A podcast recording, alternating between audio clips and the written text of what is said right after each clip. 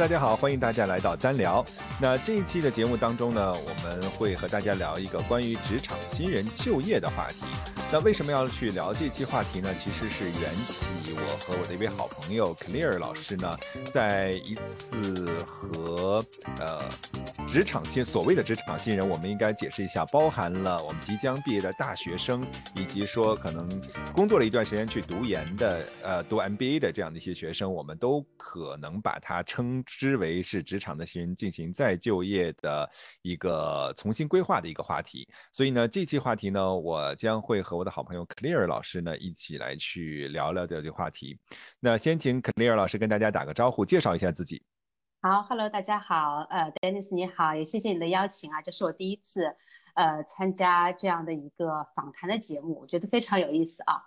呃，那我先介绍一下我自己吧。呃，我我之前其实有呃二十三年的职场的工作经历啊，其中有七个不同的行业和四个不同的工作岗位。那主要的这个工作经历还是在外企里面负责培训和人才发展的工作。那最后呢，也有四年的这个创业的经历。那我给自己其实有三个标签，第一个我我觉得自己是一个终身学习者，我喜欢学习不同的东西，不管是和个人职业发展相关的还是不相关的都会去学啊，包括像我现在学的一些教练啊、测评的解读啊、职业规划师啊，那还有像语言类的法语啊、茶文化等等，就兴趣比较广泛。第二个我定义自己其实是一个嗯个人成长的陪伴者。啊，呃，我我呃，之所以就是我之前主要从事人才发展的工作，所以对个人成长这个主题就特别的感兴趣，所以现在也是做一个嗯这个独立顾问，参加了很多跟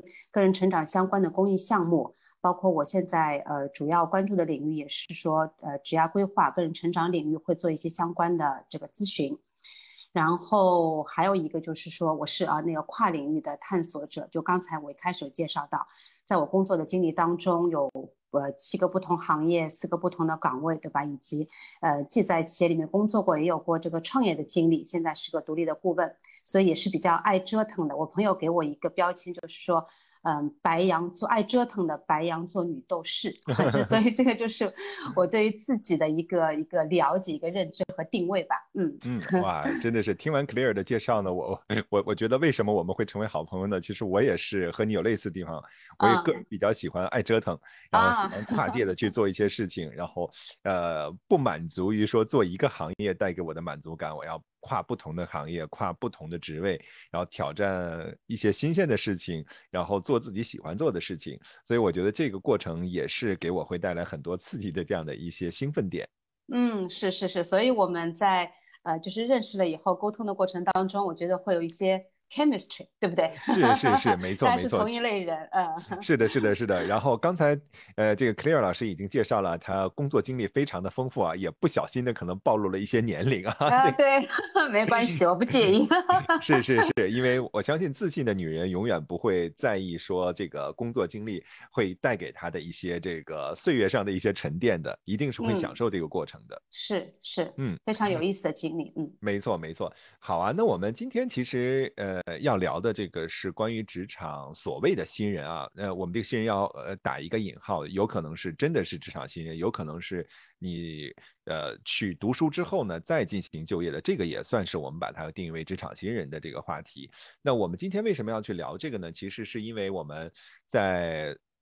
在以往的这个。招聘当中呢，可能我们在九十月份还能还会有一个小高潮在。那可能今年的这个受大环境的一些影响呢，我们在招聘市场以及整个市场的这个趋势上呢，不是那么太火爆。所以呢，我们也想说，呃，借此机会呢，我们去聊聊这个话题呢，给。即将要去找工作，或者是要去重新面临找工作的这一部分的相对的职场新人呢，呃，有一些启发，看看说在这个过程当中怎么样更好的呃重新的规划一下自己的一些呃人生或者是在职业上的一些道路的路线应该怎么去走。我们想从这个部分呢和大家去聊一聊，所以这个也是我们和 Clear 呢一起来去聊这些话题的一个初衷。那我知道 Clear 呢，本人呢是在呃职业发展这个领域当中呢，做了很多的这样一些尝试，自己有专业的学习，也去帮很多的 MBA 的学生啊，呃在校的大学生，还有国际生呢，来去做一些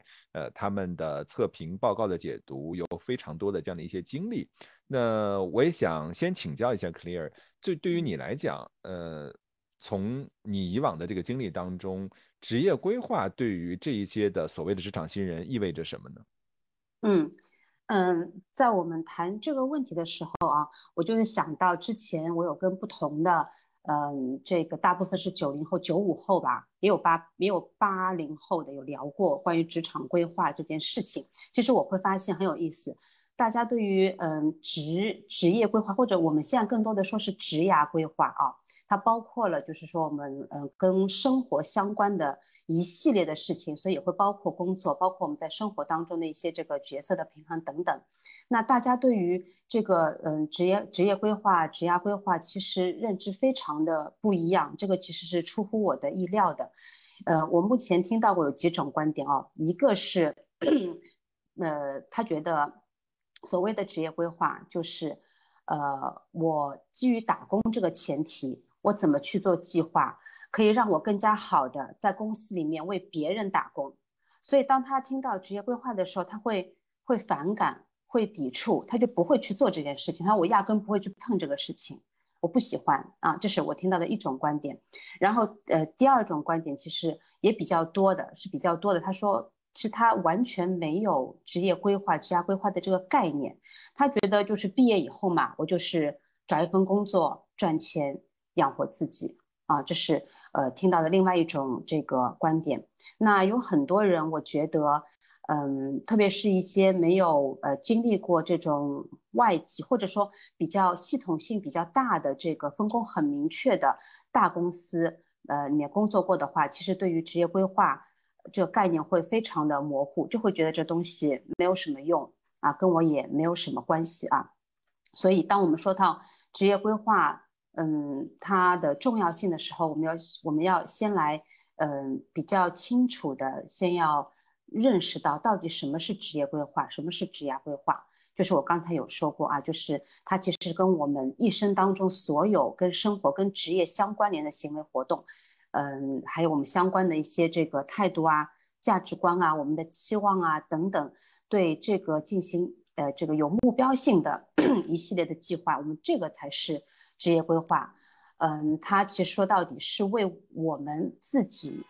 嗯，怎么样去成长，成为我们自己想要的这个样子去做一个计划，而不是说我怎么样更好的去为别人打工啊。所以，我想在开始的时候，我们就是让大家要先知道一下这个概念，我们先澄清一下这个概念啊。嗯，然后，嗯啊，Dennis，你想说什么？嗯，我想说，其实我也是。呃，第一次听 Clear 讲这个概念的过程当中呢，我有一个感呃感触呢，就是其实职涯不管是职涯或者是职业规划呢，我们更多的是其实是带着自己的一些目标和方向，知道怎么去前行，才能够更好的去前行的一个过程。嗯，是对的，对的。我记得那个就是生涯规划专家啊，那个金树人，他他说过一句话，说一个人若是看不到未来，就掌握不了现在。一个人若是掌握不了现在，就看不到未来。所以，我们嗯，怎么样？就是说，既要关注当下，又要关注未来，我要到达的那个目的地，两个方面它是互相互相平衡的，而且是个动态平衡的过程。那这样的话，才能帮助我们更好的走到未来我想去的那个那个目的地。嗯嗯，是的，没错。嗯，然后嗯，再说到规划，其实我还听到有人会这么说，呃，特别是在近几年哦，就是嗯，近两年像 VUCA、BENI 啊这种词，我们都经常会听到，对吧？然后再包括像前两年的这个新冠疫情，我们就会发现，我们现在就是生活在一个充满呃不确定性的一个这个时代里面，然后。大家会觉得计划赶不上变化，那既然这样的话，我为什么还要规划呢？对不对？我规划了这个未，我也不知道未来会发生什么事情。我现在做的计划，嗯，可能都都浪费了这个时间，为什么还要去做？嗯，那我就想到我在去年听那个刘润老师啊。他呃那个风控的时候，他有一一档节目叫《开封菜》，有一集呢是他跟吴晓波老师对谈，他们就谈到了西西弗神话里面的一个片段啊。嗯，是用来形容疫情。那当时是那个疫情之下人们的生活和工作状态的。他是说到说，哎，西西弗因为触犯了这个众神，然后呢，众神为了惩罚他，就要求他把一块巨石推上山顶。但是由于那块巨石太重了，每次在快要接近山顶的时候，他就会滚落山下，前功尽弃。于是他就不得不周而复始的每天重复着这个推巨石上山的动作，直到他的生命消耗殆尽。那，嗯，吴晓波老师他说，他说很多人每天的生活就像那个加缪笔下的西西弗。他说啊，日复一日的重复推着石头上山，但是疫情当下，哎，我们生活当中的这个确定感消失了，那个石头不见了，那我们每天干嘛呢？对不对？那那所以各种焦虑啊、彷徨啊就接踵而来。这个时候，刘润老师他就回应到，他说：“哎，你原来的石头不见了，那可以再找一块新的呀。”他说：“我们每天推着新的石头上山，那个嗯，确定感不是不是就又被重新找回来了吗？对不对？所以，嗯，当听到这个故事的时候啊，他们这段对谈的时候，我就想到，其实我们对于这个职业发展、对于职涯发展的一个规划，其实就是我们可以找到找到的那块新的石头。”它可以帮助我们不断的在这个嗯不确定的大环境里面啊，不断的去建立我们内在的确定性，而且应该说，嗯，怎么讲？这个变化是无常的，但是应变之道是常，所以，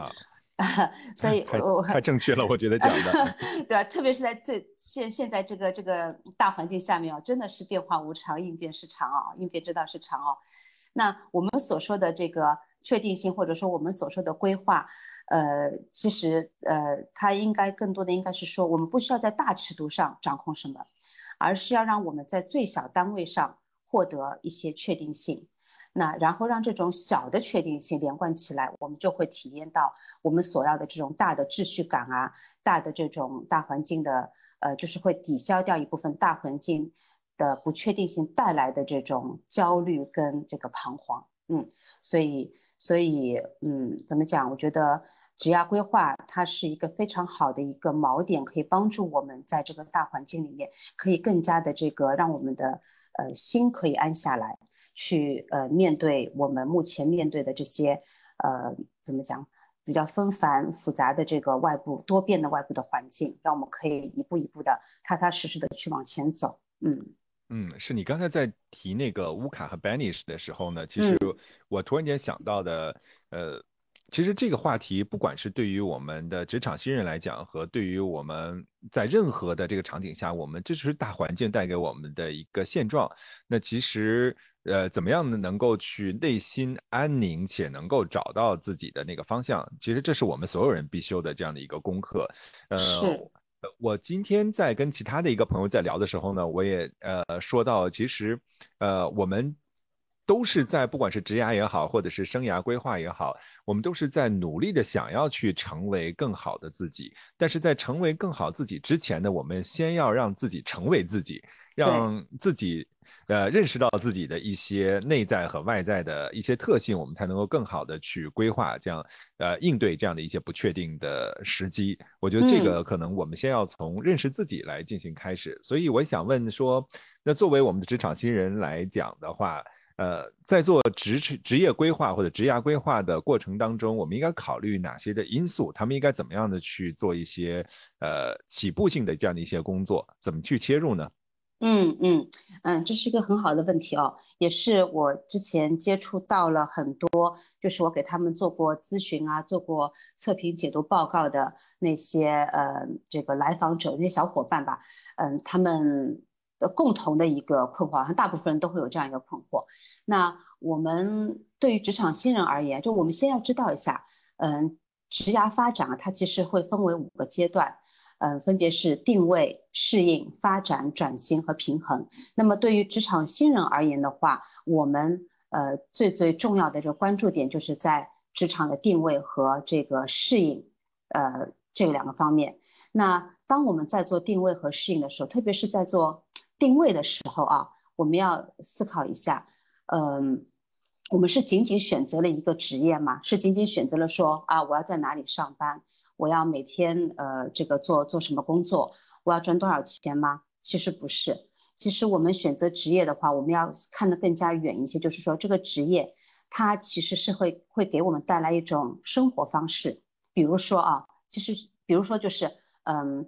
呃，在我们工作环境当中，越来越多越来越多的这个。呃，聊得来的同事会走到我们的生活里面来，对吧？我们会成为朋友。然后呢，我们可能也会选择性的去吸收跟工作和呃工作相关的一些知识和这个信息。然后呃，慢慢的，我们关注外部世界的这个角度也会发生不同。那么工作当中各种我们做的这个呃工作啊，我们做的项目啊，这些任务啊，它也会。呃，塑造着我们的一个能力和经验，还有可能会影响我们的偏好。那以至于说，某个职业做久了，可能会形成一种所谓的这个职业气质啊。我就记记得之前有一次我主持一个活动哦，然后有一位参加这个活动的呃小伙伴，他其实不知道我曾经是 HR，然后活动结束以后，他就对我说：“说你很像一个 HR。”然后我就想，可能就是多年以来的这个呃工作。工作环境，然后做的事情，让我形成了一种自己很像这个 HR 的气质。那所以，当我们说那个职业选择的这个核心的话，我们要就要知道，它不是只关于说选择一份怎样的工作，而是关于我希望成为怎么样的自己啊。呃，所以当我们做一个职业定位、做职业选择的时候，你先想一想未来。你希望长成什么样的样？什长成一个什么样子啊？然后把它带入到我们现在这个职业的一个呃职业的一个定位当中来。那么，嗯，刚才 Dennis 其实也有也有说到啊，说我们在认识自己的时候，嗯，怎么样去有些什么方法或者说途径啊、工具啊来帮助我们认识自己，对吧？是，嗯。那因为，嗯，我觉得很多人其实，呃，不单是说职场新人，呃，有很多已经工作了很多年的人，他其实对自己也是缺乏一个比较清晰的自我认知的啊。呃，在我之前呃做的一个咨询当中，我记得有一个呃小伙伴，他其实是已经工作了一段时间，后来再去呃读 MBA，那么。呃，想在未来的这个职场当中找到更好的一个定位和发展嘛？然后呢，它其实是一个，我不知道大家知不了解 DISC 这个工具啊，就是它是去测评我们的一个行为风格的。那么这个小伙伴呢，他是一个高稳定型、高影响型，但是低支配型的人。那像这样类型的人，通常他是比较就不太喜欢那个快速的一个。呃，变化就不不喜欢，应该说不喜欢突如其来发生的变化，他喜欢有计划性的。对对对，不能有惊喜，他是喜欢按部就班的去做事情的啊。然后呢，他对于也他也不太喜欢这个嗯冲突啊、挑战啊、问题啊，当这些发生的时候，他是会。首先一个态度，他可能会回避的嘛，啊，所以当时我解读这个小伙伴，他就是这样一个类型的人。然后我解读完以后呢，我跟他解释了这四个风格以后，他就说，他说，哎，他说，克莱尔老师，我觉得我其实这个支配型这个也不低啊，还是蛮高的。他就举例说，我之前嗯做一个项目，然后一个非常大型的项目，然后突突然这个项目快要结尾的时候。嗯，我们其中一个负责物流的同事，他就临时有事情不能够去，呃，按照计划来做这个事情了。然后当时他说，我立马就 采取行动啊，我找那个人来替代他的工作，然后我自己也跳进去，然后去把这个分担了一部分物流的工作，最后项目完成的非常的好，很成功啊。那我就问他了，我说，那你当时什么感受？他就说，哎呀，我当时感受就是完了。我觉得压力非常的大，这要怎么办呢？但是我是项目负责人，对吧？然后我不得不得不去做这件事情。那我就告诉他了，如果你是一个支配型的人的话，你第一个反应不会是完了，而是生气。你会觉得他这人为什么会会为什么会这样子啊？这个说好的事情，呃，临时变卦，然后太不负责任了，对不对？然后呢，其次他就会觉得，哎，能量值一下就被提高上来了。这高支配型的人。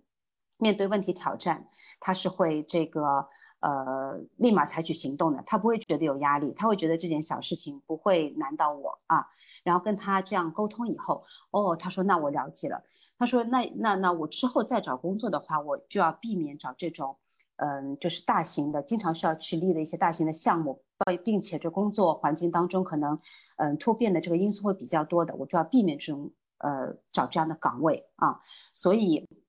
所以，我们就是说，呃，很多人啊，他其实对自己就是可能也缺乏一种了解自己的工具或者说途径啊，所以我们要找到一些东西来帮自己去更好的向内探索。那么，嗯，在这方面呢，我会推荐说一个，我们说，嗯，可以通过自己周围的呃同事啊，你的 leader 啊，去取得一些嗯反馈。周围人的一个评价、一个反馈，那这种的话，当我们进入职场以后，其实会有定期的，嗯，这种怎么讲，呃，绩效的这个评估，或者说你可以自己主动的去找自己的，呃，这个 leader 去，呃，向他寻求一些反馈，这是一方面。另外一方面呢，我们可以借助一些专业的测评工具，例如像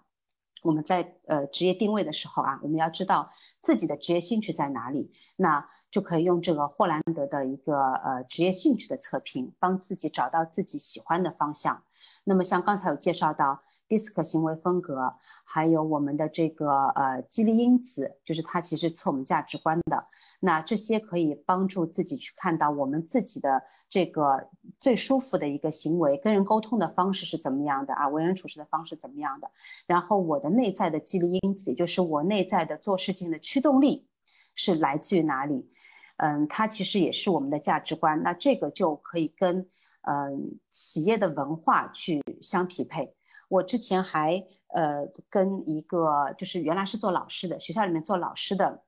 一个小伙伴来做过这个测评解读，他就在考虑接下来。是继续公立学校还是去民办啊？他因为他本身自己对教学非常有想法、有热情、有想法、有创意，他就想把不同的学科，哎，怎么样去融合起来一起讲，去提高这个每个学科的这个授课的一个呃呃趣味性，然后让小朋友们对学习的这个兴趣也随之提升。那就聊到了啊，那公办学校我们说大概是怎么样的文化，民办又是怎么样的文化？就发现了哦。他说，公办学校的这个灵活度跟发展的空间可能比较小，它里面条条框框的制约的因素会比较多一些。那民办的话，嗯，它就是灵活度会更高。所以我们聊好以后，他就觉得，哦，那之后我的方向可能就先考虑去民办。那因为去民办的这个学校，它能够更好的去呃带来一些这个成就感。那这就是我们说的，我们了解了自己的这个激励因子、自己价值观以后，如何。去跟企业的文化相匹配，所以会建议大家通过一些各种各样的这个呃工具，比较客观的去了解自己的一个就是向内探索啊，去提升一些自我认知。那同时的话，还有一些就是周围人来自周围人的一个反馈，我觉得也是一个很好的帮助我们去认识自己的一个途径。嗯，是的，而且我我觉得在刚才 Claire 提到的说，其实我们在自我了解、自我认知的过程当中，一个是你可以主动的去寻求一些反馈。那其实这个的话也跟那个刚才我们说那个呃 DISC 的行为风格也是有关系的，因为其实有的时候有的行为风格呢，它是不太。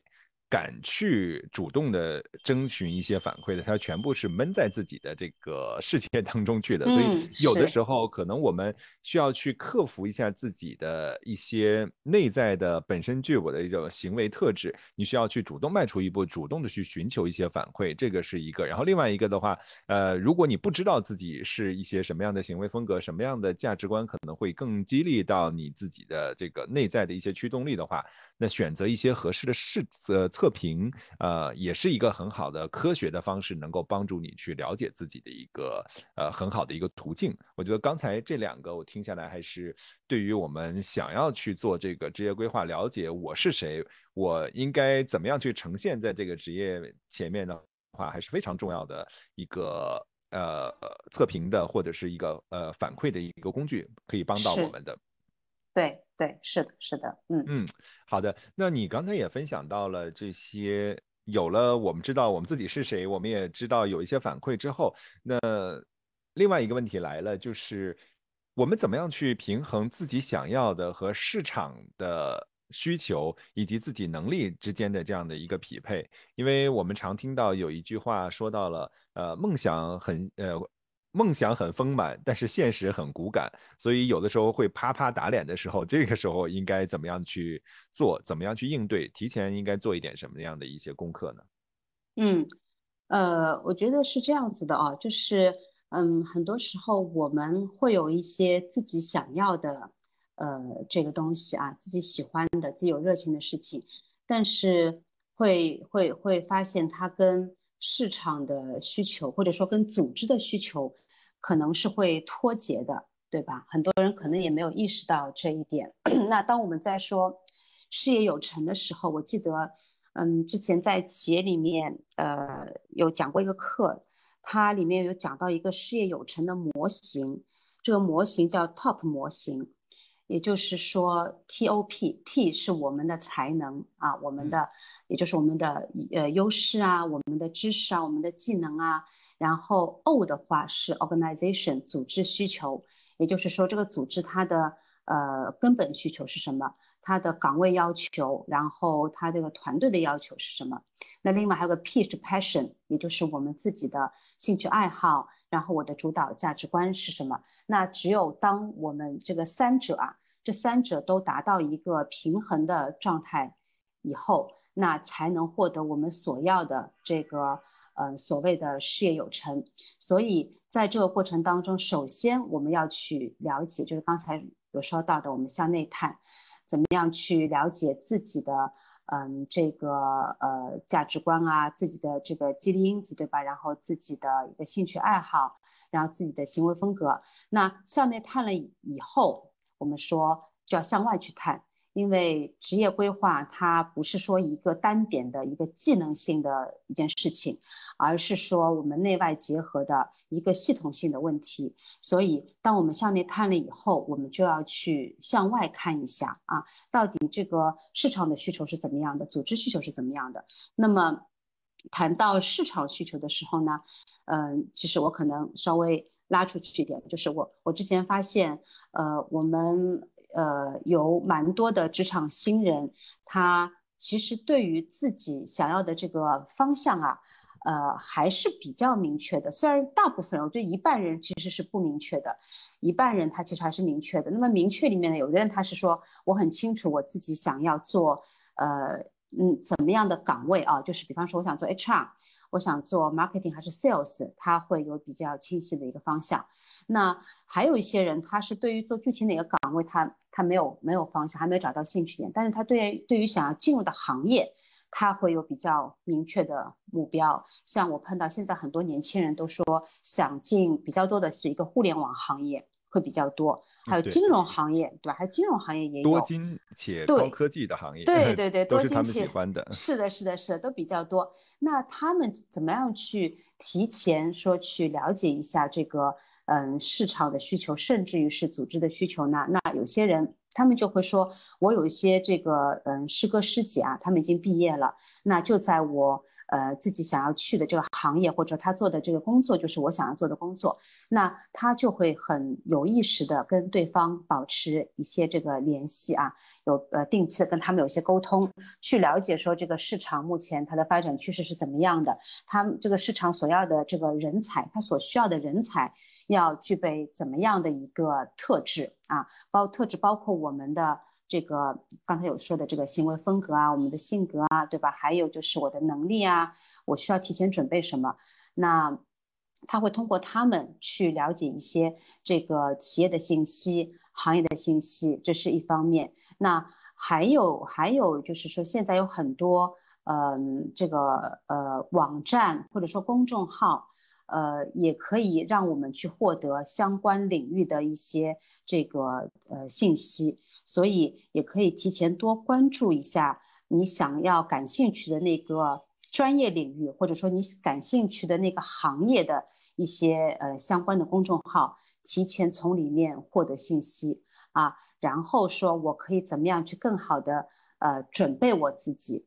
啊，在能力各方面，就是在专业的技能方面，在呃一些通用的这个软性技能方面，我怎么样去准备我自己，以让我更好的去呃度过，怎么讲？应该说更好的去找到我想要的这份呃职业，然后进了企业以后，怎么样更快的度过这个过渡期，很好的适应一个新的这个工作环境啊。所以，当我们说到个人兴兴趣和这个市场需求、组织需求的一个平衡的时候，呃，就是要要知道，不要过度的去埋头在自己想做的这个事情里面，也不要过度的只是去看外部的一个需求，而忽略了自己内在功力的一个修炼，就要非常有意识。所以，我觉得我们在成长的过程当中啊，这个一个意识是非常非常重要的。就当我们有带着意识去寻找方向，对对对对，很多时候其实我们是没有意识的，没有意识你就会发现你你就等于是随波逐流嘛，对吧？被被被推到哪里到哪里，就不知道自己最后会去到哪什么方向了啊！所以我们带着意识去慢慢的往前走，带着意识去看内，去向内探，向外看，这样的话才能更好的平平衡我个人的需求跟市场需求以及组织组织的这个这个需求。那么刚刚还说到一个组织需求，组织需求的话，就是对于我们已经进入到企业里面，可能已经有了那么一两年工作经验的人来讲，你怎么样去了解组织需求，对吧？那其实了解组织需求的，嗯，这个方法也很多，一个是跟我的，呃，怎么讲？我的直线经理，因为每每年我们都会做两次吧，一般年终和年年末的时候都会做。绩效评估，那这就是一个非常好的去了解组织需求的一个机会。你要知道你的呃组织它要求你要达到怎么样的一个目标，那你可以通过跟你的经理去沟通，去呃了解说他对你的要求是怎么样的，他希望你在半年结束，或者说一年结束，或者甚至说我们以项目为单位，这个项目他希望你能够带来怎么样的一个。产出啊，这是一个是跟你的这个直线经理一定要保持非常嗯通顺的一个这个沟通。那另外的话，我们说呃岗位的 JD 啊，每个人都有都有一份 JD，JD 上面其实写的非常清楚，就是这个岗位他需要做些什么事情，然后他对于嗯就职者的他的一个呃背景的要求。能力要求是怎么样的？那这个你就可以先去仔细的去看一看，然后根据这个来评估，说我目前的能力水平是怎么样的，哪一些是已经符合了，哪一些可能还有 gap，那我可以之后做些什么事情，去做些哪方做哪方面的努力，去缩小这个 gap，去不断的提升自己的能力。那这呃 JD 我觉得也是个非常好的非常好的途径啊，帮助我们去了解组织需求。那其次的话，我觉得有一些横向的这个呃联络，就是跟我们组织里面不单单是自己部门的，甚至于跨部门的同事，我觉得也是要跟他们有意识的去保持一个比较好的呃畅通的一个沟通啊，从他们的嗯那里去了解一些组织的需求。比方说，像我之前是做 HR 的，那我可能更多的在我的团队里面，我可能更多的就关注 HR 相关的东西。那但是对于一些业务的东西，我可能就不那么了解。那也是，呃，很多时候说是企业的这个管理者对于 HR 的要求，希望大家做一个了解呃业务的，对，了解业务的 HR。是是是，那我怎么去了解呢？那就要跟不同部门的人去多沟通，去从他们那边知道一些不同的这个信息，然后给我自己就是呃，等于补补一下自己对于业务那方面的一个。一个嗯空缺吧啊，我觉得通过这些方面可以去了解组织的需求啊，所以就是刚刚讲了呃，怎么样去了解外部市场需求，怎么样通过内部的一些动作去了解我们内部的需求，然后再跟自己嗯向内探以后对自我认认知的一些发现啊，去综合起来，达到一个比较好的一个平衡。嗯嗯，太好了，那。其实你刚才在讲这个过程，尤尤其在组织内部的这个沟通也好，那和 peer 之间的这种协作也好，其实这个部分的话，说起来简单，其实做起来还是有一点点难度的。所以这个也是跟我们呃前面在自我探索的时候的沟通风格呀，你的一些行为风格的这个行事风格的这个部分呢，有非常大的一些关联。所以这个部分的话，如果大家有兴趣的话，也可以给我们留言，我们到时候也可以。呃，邀请 Clear 一起来去 聊聊这个话题，因为这个话题其实 Clear 也是蛮有呃体感的，他也做了很多这样一些探索，所以大家如果感兴趣的话，也可以给我们在节目下方留言，呃，让我们知道大家对于这个话题是感兴趣的。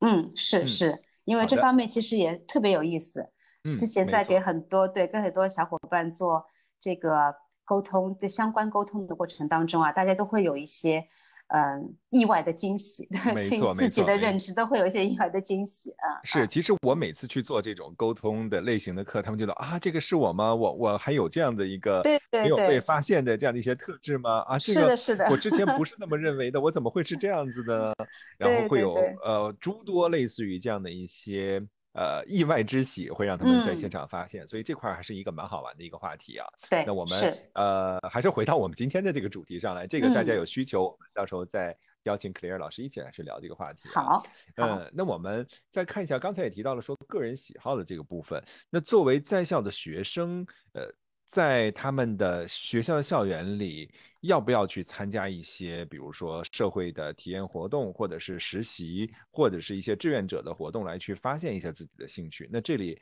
如果是的话，还需要去关注一些什么呢？嗯，我觉得是可以去适当的参加一些，嗯，这个实习啊，还有一些志愿者的工作啊。那这个其实它怎么讲？我觉得它不单单是说通过这些。工作可以帮助我们去，嗯，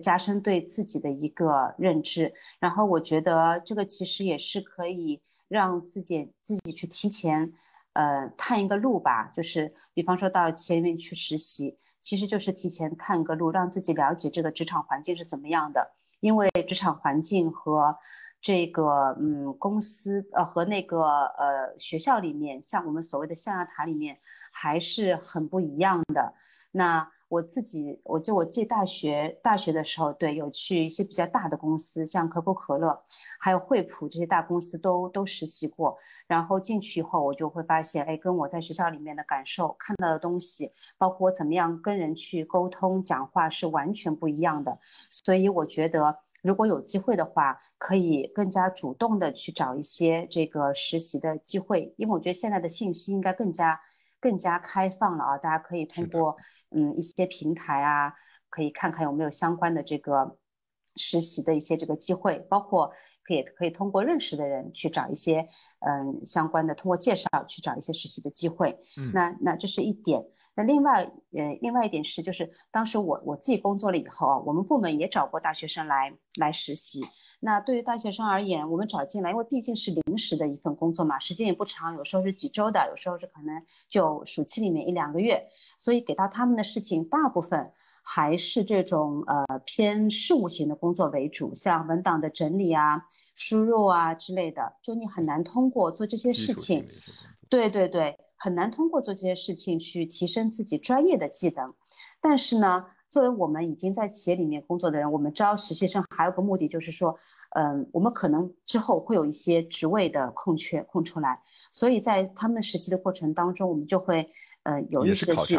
对对对，就会观察看他们的一个学习能力，学习能力其实很很重要，是我们招招那个职场新人时候非常看重的一点啊，学习能力，呃，工作态度。还有他的其他一些软技能，比方说你沟通的这个能力啊，对不对？然后的主动性是怎么样的等等的啊？那之后有机会的话，我们一旦部门里面有职位空缺出来的话，哎，我们就会优先考虑他。嗯，因为一般一般就是大家都会比较倾向于用自己已经熟悉的，然后觉得又好用的 一些人嘛。所以通过实习的时候，我们对于大学生。一部分学生已经有一定的了解，当有合适机会呃出现的时候，我们就会优先考虑他。那我作为大学生，你去主动的找一些实习机会的话，也是在给自己未来呃呃更加顺利的找到一份自己心仪的工作。呃，其实是在铺路的。那么你在实习的时候，其实我们一直说找工作也是个双向选择嘛，对吧？不单单是企业来找找你，你也可以找企业。所以当你有了不同的实习机会以后，你就会知道哪些是适合我的，哪些是我喜欢的，啊，哪些是不太适合我的，你就可以非常嗯主，就是掌握一个主动权嘛，去那个选择更加适合自己的一个这个工作，嗯。所以我觉得，对有机会的话，可以去找一些实习啊。兼职啊，志愿者的工作，同时在这个过程当中，你也是在建立自己的一个怎么讲一个人脉人脉圈啊，人脉圈我觉得非常重要的。嗯，没错。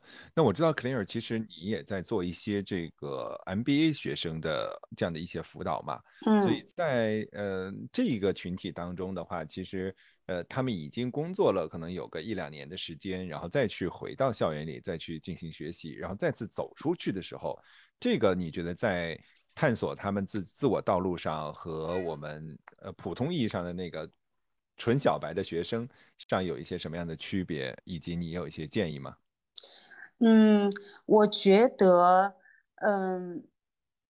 其实没有，我个人会觉得啊，嗯，在向内探的过程当中，没有呃太本质的区别啊，还是可以利用那些工具。去呃提升一个自我认知，包括你外在的别人的反馈也是可以帮助你去认识自己的。所以在这方面，我其实会觉得没有太本质的一个区别。但是呢，对于已经有过一定工作经验再出来读 MBA 的的这个学生来讲，他们出来读 MBA 都是有一个原因。都是有自己的这个不同的原因在那里的。有的人是觉得，好像我工作了几年，也没有太大的一个呃发展哦。那我之所以没有太大的发展，是不是因为我的学历不够？那他会出来再去读个 MBA，他说提升一下自己的学历。那这是我碰到的其中一种。那还有的人，他是觉得，嗯，他想通过去读 MBA 这个过程，他去，呃。扩大自己的一个人脉圈，因为人脉对于我们来讲都是一个资源嘛。那特别是对有一些我碰到好好好些学生读 MBA，他们是想要自己创业的，嗯，想要创业，所以创业的话，你需要人脉资源，他也需要一些呃管理的这个经验嘛，知道怎么样去呃经营管理一家这个企业。也有我之前有碰到过，就是嗯自己可能。算是富二代吧，就家里爸爸妈妈有有有这个企业的，那也想着未来可能会要回去接班，那么也出来读一个 MBA。还有一些人是觉得，呃，工作了那么一两年、两三年，大部分我碰我目前碰到好像都是，嗯，一两年、两三年的会比较多出来读 MBA，呃，是觉得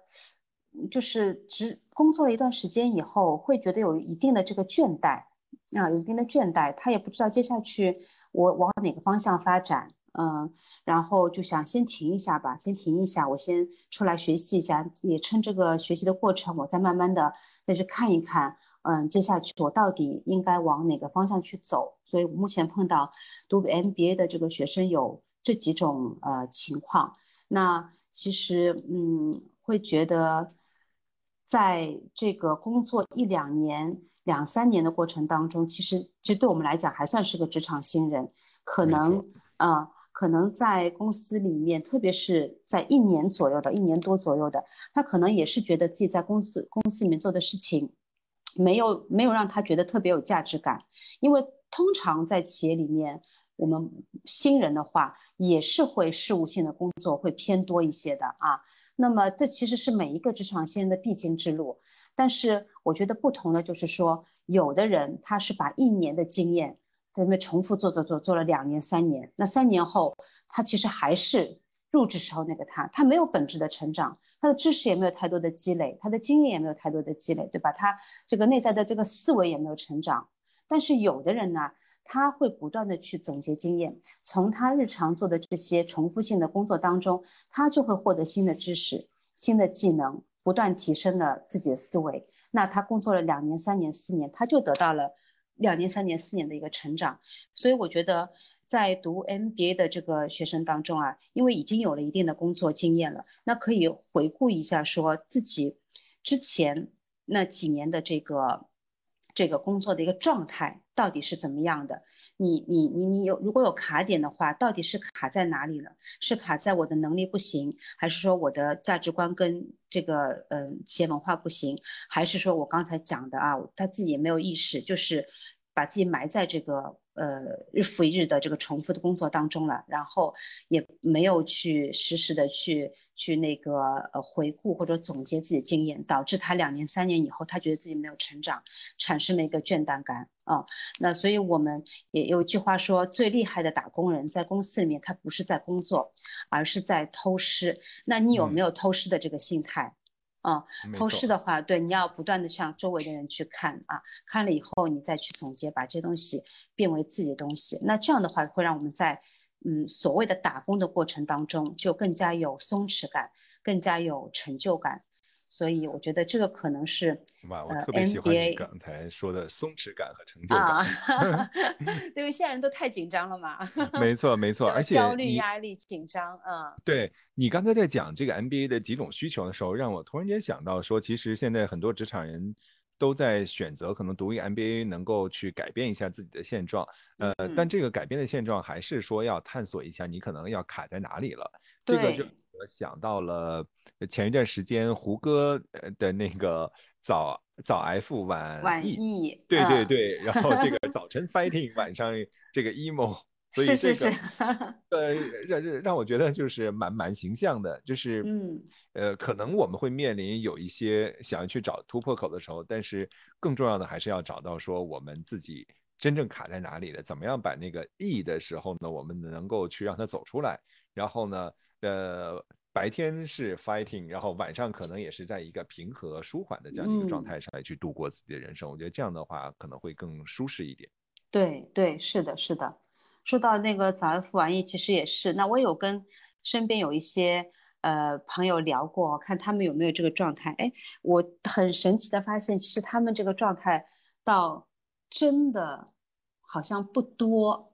那其实后来我发现，为什么他们？好像没有说的这个早 F 晚一的状态，但也有有的啊，但有也有很多人是没有。我觉得他之所以没有，是因为他内在有一个非常清晰的知道，我每天我做这些事情啊，我是为什么做这些事情，然后做这些事情，我最后是想把自己带到一个怎么样的一个一个状态，或者说怎么样的一个位置，就他很清晰，每天其实是在一个基，就是他每天不是说我在重复做一些。这个呃重复的这个事情，但是这些事情对我来讲不会给我带来更多的价值，没有积累，它是有一个积累的过程的。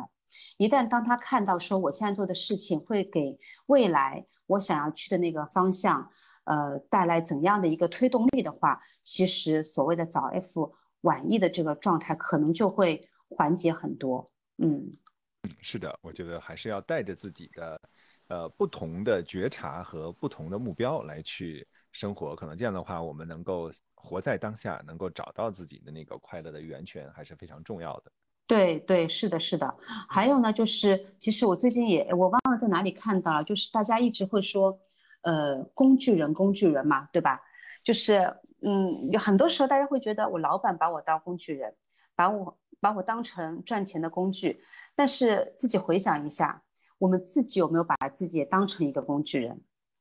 很多时候。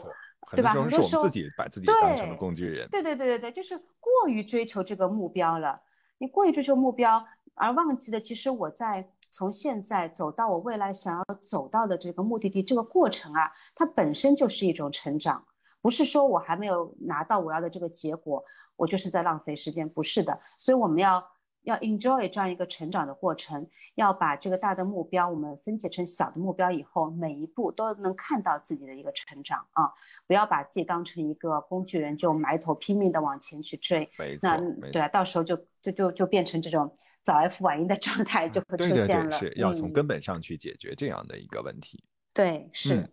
好的，那我们还有最后一个小话题，想请这个 Clear 给我们所谓的职场新人。在他们的作为职场新一代的这个发光体的时候，要提升自己的核心竞争力，你会有一些什么样建议给他们呢？嗯，呃，我觉得有有几点哦，就是呃，嗯，一个是我们怎么样，这也是我最近在哪里看到过一个怎么样用 OKR 的意识去呃帮助自己去实现自己的成长。其实，嗯，它的潜台词也就是说，这是第一点。我觉得，呃，我先退退退一下啊，就是。嗯，提升自己进职场的竞争力。当然，你要做的那个某个岗位，它的这个专业能力，我觉得这个是肯定去要，肯定是要的。但是除了专业能力以外，我觉得更为重要的就是我们我们要的那个通用的一些能力，或者说我们的一些意识层面的东西。我觉得这个是更为重要，因为这些是更加底层的东西。你没有底层的东西，光去搭建上面的上面的一些嗯这个技能的话。呃，它是走不远的，所以我会更加看重一些底层的东西。比方说，我刚刚说的第一点，我觉得就是要用 OKI 的意识去，嗯，帮助我们去实现我们的目标。也就是说，我们怎么样去通过这个完成目标去实现我们的成长啊？就是每天如果光是瞎忙活没有成长是不行的。那反过来，我们只顾着自己的成长而忽略工作的目标，其实也是不行的。所以，对于职场新人而言，我我建议可以建立一个我们说三十六十九十天的一个思维啊，就是当九十天的时候，我要达成什么样的目标？也就是说，我入职三个月以后，我要达成什么样的目标？我怎么样来衡量我的成功？第二个就是我制定这个行动计划，为了达到这个目标，我在第一、第二、第三个月分别要做什么？然后第三点的话，我们可以。找到几个在这个过程当中可以给予给予你这个反馈的人，比方说你的 leader 啊，你经常合作的同事啊，呃，那定期寻求反馈的话，可以帮助我们说不断的调整自己去达到自己的目标。那么，呃，三个月到了以后，我我可以再去制定后面九十天、三十六十九十的一个这样的一个目标跟嗯行动计划。那这样的话就是。可以帮助我们不断的去实现成长，就是有有有规划性的去实现成长，达成目标。我觉得这是第一点，也就是说，怎么样用具备这个 OKR 的意识去嗯实现个人成长啊。我都有收获，我我我稍后马上要试一试。啊，我自己也要用起来。嗯，我觉得这个非常非常好啊。是。然后第二点的话，就是一个呃节奏感，就是职业节奏感。其实第一次产生职业节奏感这想法，是在我当时有一次听那个蒋勋说说那个庄子解说庄子的时候听到的。他当时他就说那个庄子在说呃那个庖丁解牛嘛。蒋勋说，哎，他把那个庖丁解牛这个故事讲的太美了。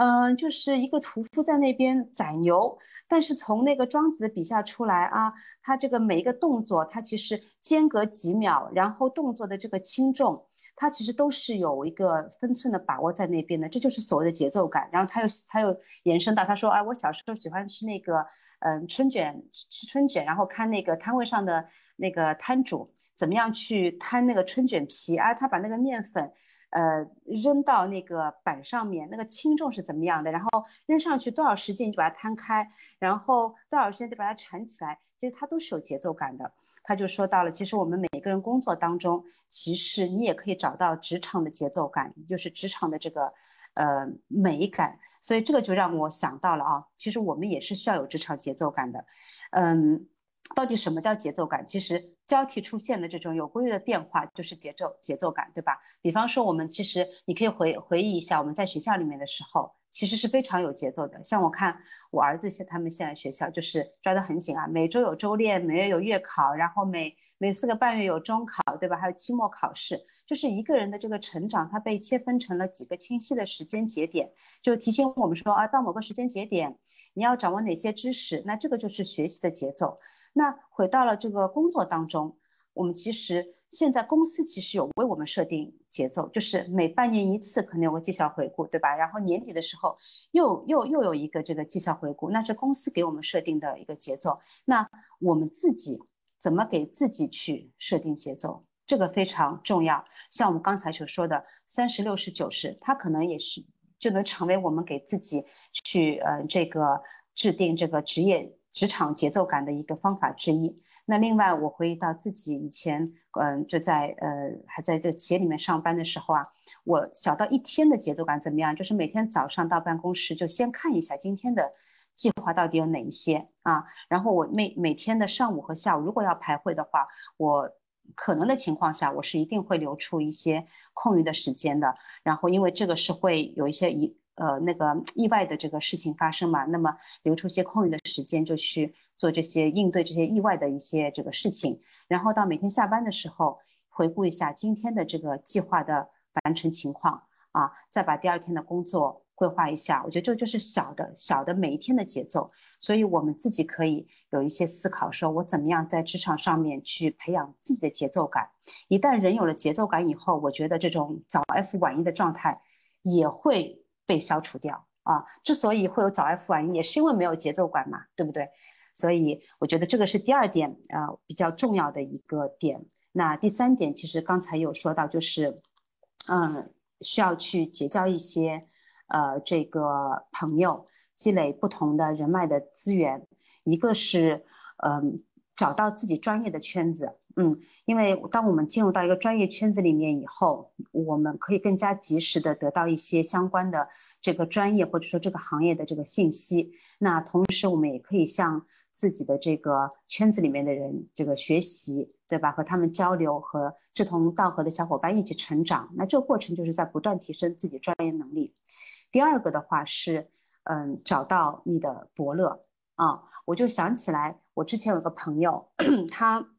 他就是在一次我们参加一个朋友聚会的时候啊，呃，大家就就谈到，好像是好像是去以色列还是反正记得是个比较危险的地方去旅游嘛，要去旅游。那他自己是学旅游专业的，然后呢，那次旅行他说他说他去不了，但是因为他学旅游专业，所以他就会。呃，他就可以帮助他们去做规划整个这个行程，他就自告奋勇的说：“我帮你们去规划行程吧。”那然后去参加旅游的这个人群当中呢，就有一家企业的这个 HR 的高管，然后哎，他就看到了我这个朋友的。这种主动性啊，然后包括他做事情的这个慧眼识才，对对对，这种规划的能力啊，他觉得他如果在这种小事情上面都是这样，在工作当中，他一定是个非常出色的一个员工。然后他就把我这个朋友招进了他们公司，给了很多的发展机会。那后来这个女生她也呃到了一家这个奢侈奢侈品公司做了 HRD，现在是自己开了咨询公司。所以我觉得找到自己的伯乐。很重要，那这个也是在你的这个呃人脉资源圈里面，嗯，这个可以去获得的。当然，你要找伯乐，当然虽然重要，但前提是我自己必须是一匹千里马，对吧？这个是最核心的，要不然再多伯乐也没有用啊。没错。呃，还有一点我觉得非常重要的，也是我们以前在招嗯管培生，我们在招管培生的时候，包括招不管是管培生还是其他人，我们都会看重的就是一个学习力啊。你要比其他人学习速度更快，那这个可能是我们唯一可以持续的这个嗯竞争的优势啊。如何去培养自己的学习力，提高自己的这个学习能力，这点也是非常非常重要的。嗯，哇，太好了！我觉得这三点大家听下来的话。一定可以，如果认真执行下来的话，一定可以做职场的发光体，让自己的职场变得更加的有竞争力。呃，非常棒啊！今天感谢 Clear 老师的呃这个不断的分享，给我们分享了作为一个职场所谓的新人，在这个过程当中怎么样的去做一些成长和发展的道路，它的路径是什么，也提供了很多的一些工具，大家可以啊回头慢慢的听下来，并且呢把它做起来，实践起来，一定会有效果的。也谢谢 Clear 今天的分享，嗯，也谢谢 Dennis 的邀请，希望之后还有机会，我们可以啊有这样类似的一个聊天啊，在当然当然碰出更多的火花，当然必须的，因为我们下一期呢还会邀请 Clear 老师呢一起来去聊一聊我们在中年职业转型的这个话题下，我们还其实还有一些内容呢没有聊完，呃，我们也想借由 Clear 呢一起来去跟我们聊一聊，说职场新人和我们的。中年所谓的中年职业转型这两个话题，我们在一起呢去做一期和职业发展、职业生涯规划的一个大主题下的两个不同的姊妹篇。啊，我们也到时候期待一下大家有关于这个主题下的任何的一些想要聊的话题呢，也欢迎给我们留言，让我们知道，我们会在节目当中给大家去呈现到大家想听到的一些内容。好，谢谢 Clear，好，谢谢 Dennis，期待啊，嗯，好的，谢谢。